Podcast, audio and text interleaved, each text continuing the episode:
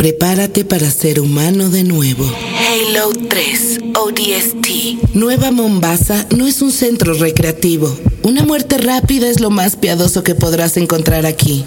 Cada vez que avances en Halo 3 ODST, encontrarás a unos cuantos colegas en el camino. Two kilometers, easy. Stay sharp. Y cada vez que los veas, podrás usar ese personaje. No solo con la finalidad de cambiar de aspecto, hay algo mucho más interesante tras de ello.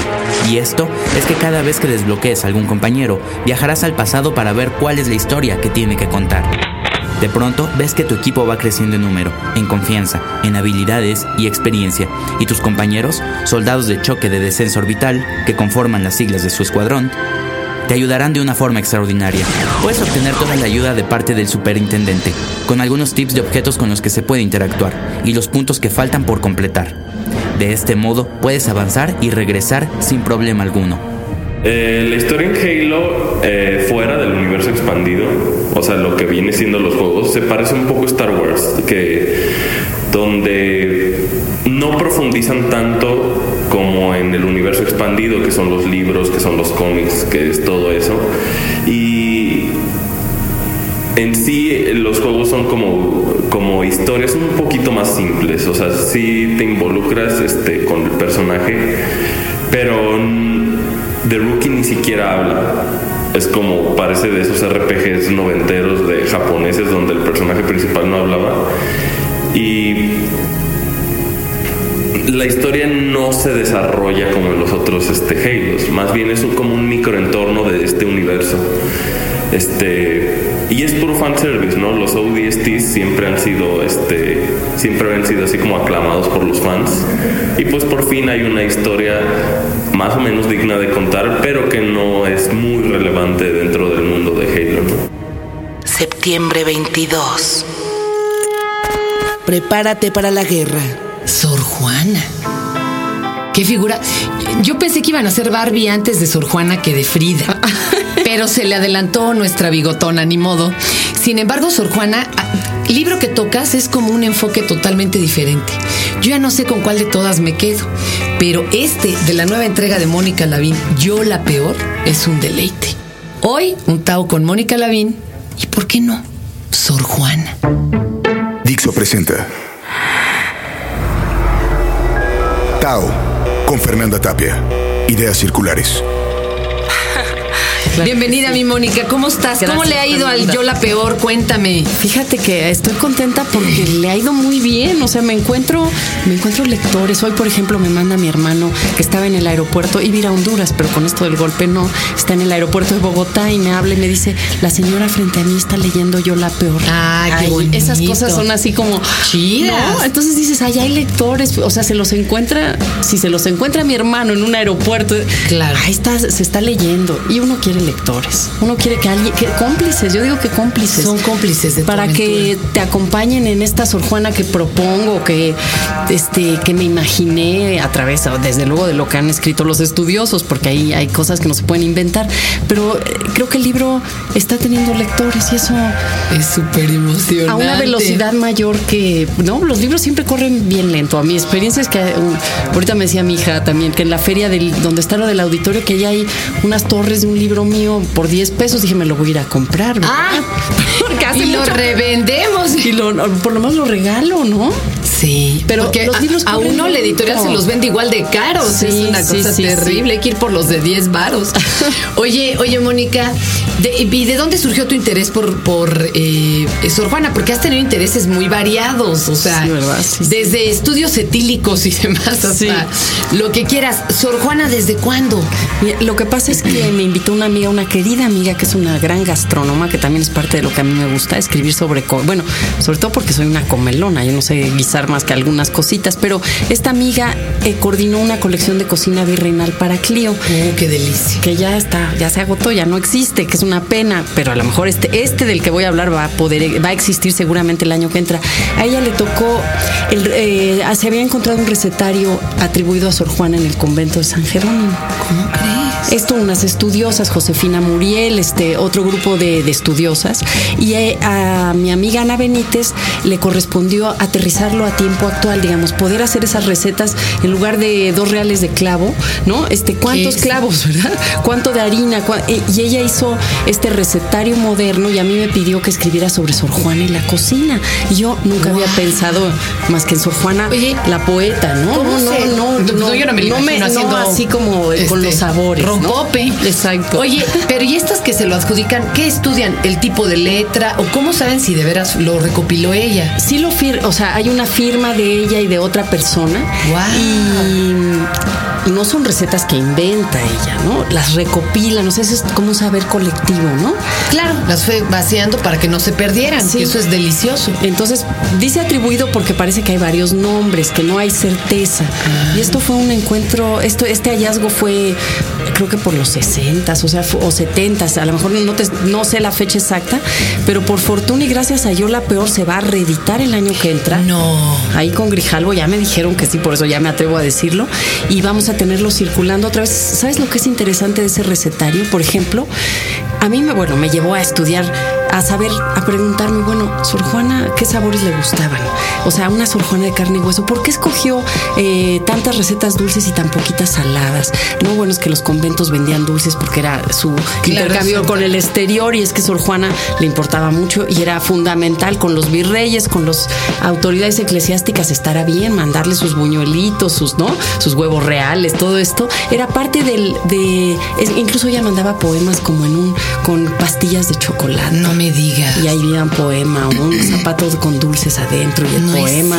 O sea, era parte de todo este intercambio. Pero ella le gustaba acá la High Society. Cuéntame, era Ella niña prodigio. Solo estaba en la high, o sea, gracias a estar en la high society, yo creo que tuvo una vida de privilegio. O sea, es siglo XVII muy difícil para las mujeres y sin embargo ella, eh, sí, una niña, yo creo que prodigio, desde luego así un geniecito.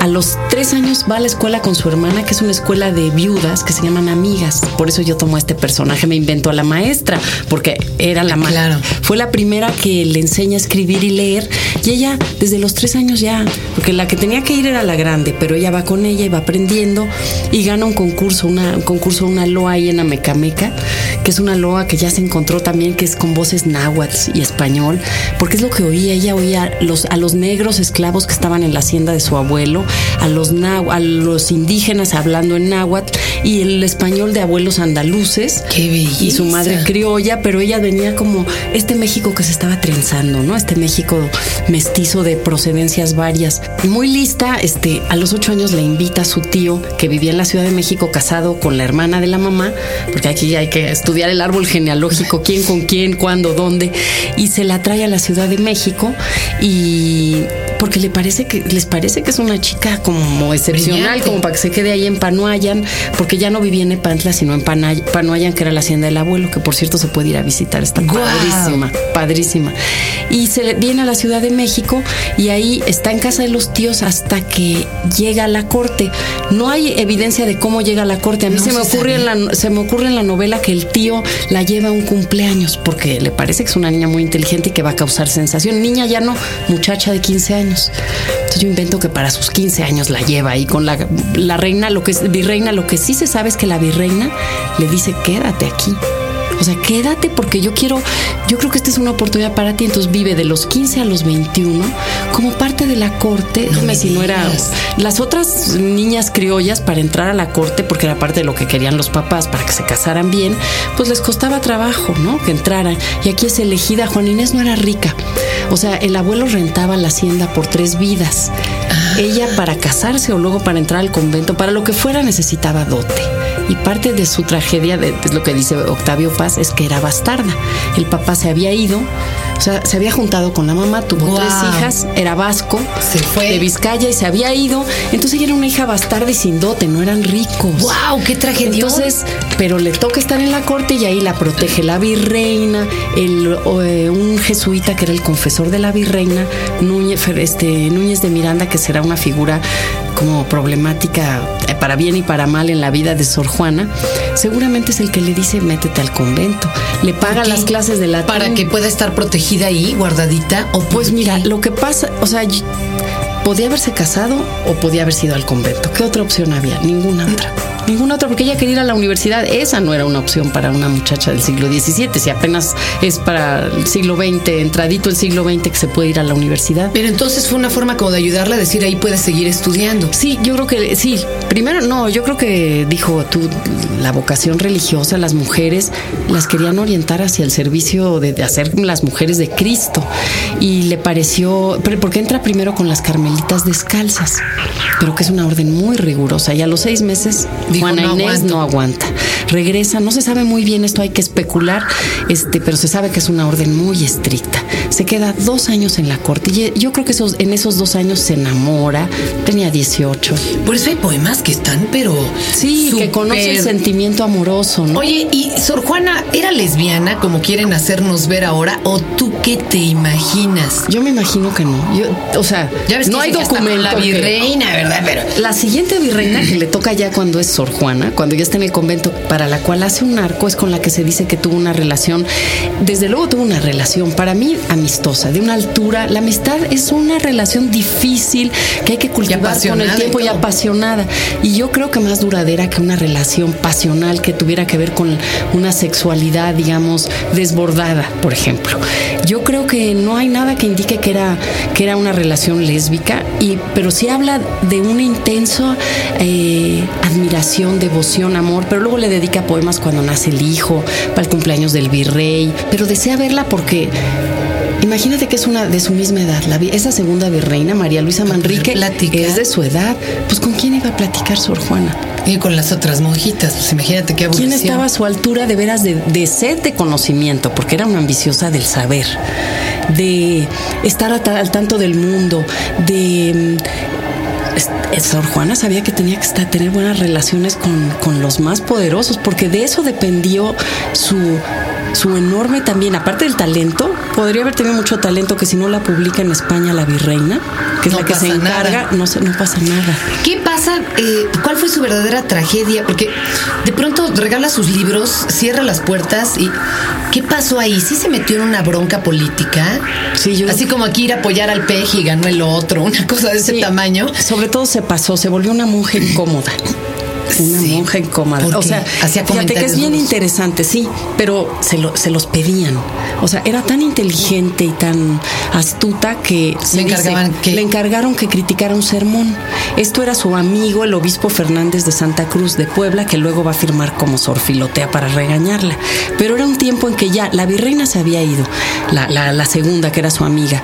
Aguiar y Seijas era el arzobispo, y ese era un arzobispo, este, De no como los otros, que la habían respetado, admirado. No, no volteaba a ver a las mujeres a los ojos. Prohibió el teatro. Cuando el teatro en, Era México Novo. Hispano era lo que exacto. Este, siempre habían estado prohibidas las peleas de gallos, los bailes, el palenque, pero todo eso pasaba. Como que de alguna manera pasaba. Pero este arzobispo llegó con mano dura y entonces cuando Sor Juana, encargada por este, como un encargo del obispo, critica el sermón, un sermón de un, fíjate esas cosas bien complicadas del siglo XVII que a mí me costó trabajo entender para este, un- de un obispo portugués, el padre Vieira, que había hecho un famoso sermón sobre las finezas de Cristo. Entonces Sor Juana le pide este, Santa Cruz porque dice que oyó que ella tenía muy buenos argumentos para criticarlo y ella lo critica con esta, ella era una mujer Era lógica, ra- sí, razona, o sea, sabía argumentar, pero luego se atreve a decir, él se equivoca, yo pienso que las finezas de Cristo, entonces da es, es una mujer que se atreve a pensar en terrenos teológicos. Y esos eran terrenos a donde no había sido invitada. Y ahí fue donde le dice el Fernández de Santa Cruz, te pasaste. Bueno, no le dicen estos términos. Está muy bien que estos dones divinos los uses para, la, para versificar y muy bien tu crítica, pero ¿cómo te atreves a decir que los mejores beneficios de Cristo eran, la mayor fineza ¿Qué son... piensas? Que sí. Y además, yo pienso, eso es lo que, lo que juego en la novela, porque no se sabe mucho qué pasó, es que el obispo tiene que quedar bien con el arzobispo. Claro. Es un asunto de política, eh, ¿no? Él quiere ser arzobispo también, ¿no? Todos están buscando el puestito.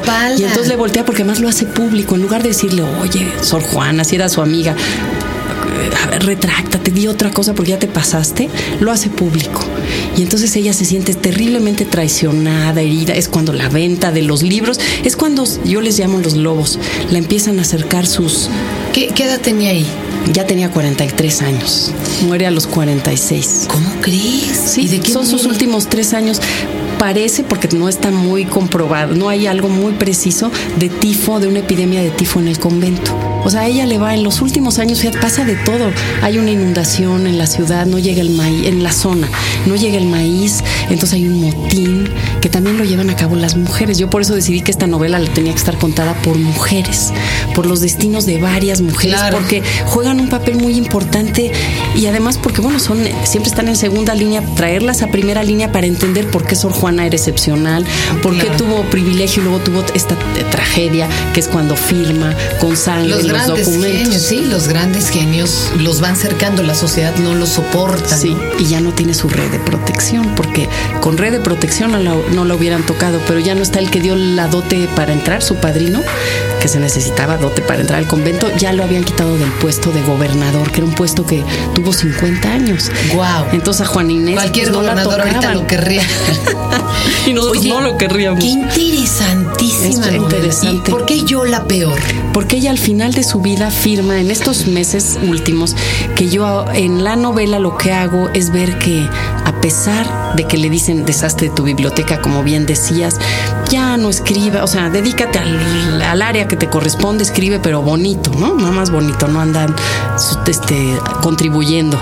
Este, eh, ella firma, tiene que profesar hacer sus votos de fe otra vez porque ya lleva 25 años de monja y ahí firma con sangre yo la peor del mundo. Ese documento está en una biblioteca de, de Texas, de una universidad en Texas, pero está firmado con sangre. Entonces el momento de yo juego a que es una aparente renuncia y arrepentimiento, porque si ella toda la vida había buscado, como ella dice, el sosegado silencio de los libros, ella no iba a renunciar tan fácil a lo que ella sabía que no era atentar contra su, su obligación de religiosa, digamos, ser esposa de Cristo, ¿no?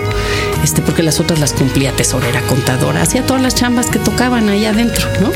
Pero este yo, y por no, no porque se me ocurrió a mí, sino porque así como se encontró este recetario, se encontró en Lisboa también un, un- documento que era un pequeño libro que estaba tejiendo con las monjas de Lisboa.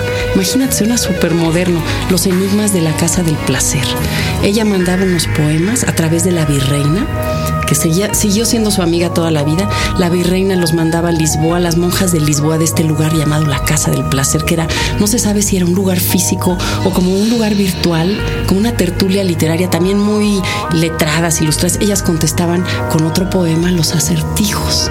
Eran estos juegos de palabras que había claro, en la época. Y que era muy de la época, Y claro. se estaba tejiendo un libro que no salió a la luz hasta 1721, pero del cual no supimos hasta 1968. ¡Wow! Entonces yo digo que eso lo estaba tejiendo a pesar del arrepentimiento y no se sabe bien cuándo lo escribió, pero ahí dice que fue terminado en enero de 1695 y ella muere en abril de 1695. O sea que sí persistió. Persistió, na- nada más que en su época no supieron los demás. Se murió Aguiar y Seijas, Claro. nadie supo y procuró la iglesia también mantener callada, o sea, a- que fuera ella un ejemplo de renuncia, que fuera un ejemplo de una monja, este, Abnegada, sí. eso es lo que convenía. Hijo, qué interesantísimo. Ya Es que nos esa es la vida de Sor Juana, es interesantísima. Pues hay que conseguir yo la peor en qué editorial está. Grijalbo. Y pues a, a bebérnoslo. Ay, sí, que se vuelvan cómplices. Yo ya no puedo parar de ver, buscar cosas de Sor Juana porque se queda uno picadísimo con ese siglo, esa época, esa Sí, mujer. era todo, un- bueno, es precioso. Sí. Y yo la primera vez que me acerqué a Sor Juana fue con una pastorela, yo era muy chiquita, y la narradora de la pastorela era Sor Juana Niña, y era toda versada, era hermosísima, la ponía... Ay, qué bonita. Sí, espérame, te, te voy a decir quién la pone este director de teatro. Ay, se me fue ahorita, Dios mío. Pero es un que, que rescata mucho tradiciones y todo. Qué padre. Y yo me enamoré de Sor Juana. Porque además qué bueno que te la pusieron de niña, porque yo en la Claro. novela también, la mitad de la novela es la niña y la joven. Es Se me Juana hace Inés. delicioso. Ya luego me es hace- Sor Juana, pero pues la mitad de la vida no era. Claro. Y te la imaginas de niña sabionda. Es- de- Debe de Sí, y divertida, porque tiene humor. Claro. Nos además. parece solemne, ¿no? Por el billetito. Sí, pero- porque es exacto, por siempre la sacan Sí. así ya de monjita, Sí. pero debe de haber sido pícara. Pícara, desde luego tiene textos con mucha picardía. Pues ahí está. Mónica Lavín, yo la peor. Qué delicia, Mónica, esta entrega que nos haces. Gracias, De Fernanda. seguro te van a leer en muchos más aeropuertos, yo te lo aseguro. Gracias, Fernanda. Gracias.